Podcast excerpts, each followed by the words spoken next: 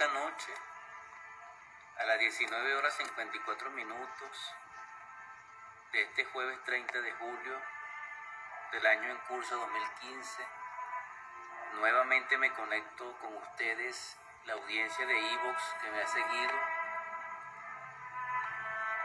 saludándoles y enhelando a la luz del Cristo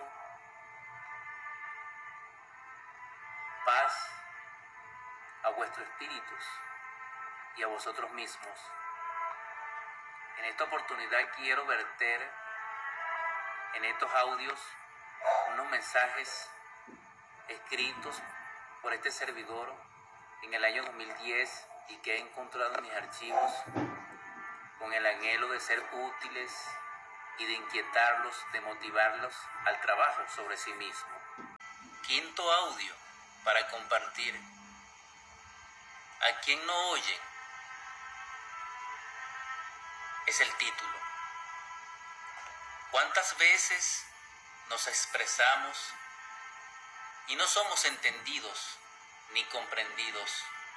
¿Cuántas? Una. Una sensación de soledad puede inundarnos aunque estemos acompañados. Allí comienza el aislamiento con respecto al entorno y lo que es más grave, aún el autoaislamiento con respecto a sí mismo y el sufrimiento.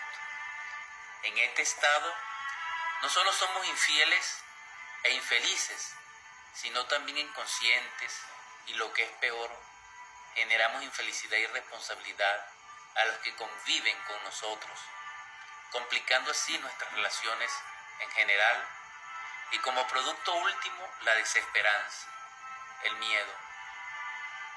Así continuamos perdiendo el entusiasmo, la alegría, el encanto, la sinceridad, contenidos en nuestra humanidad, en nuestra esencia.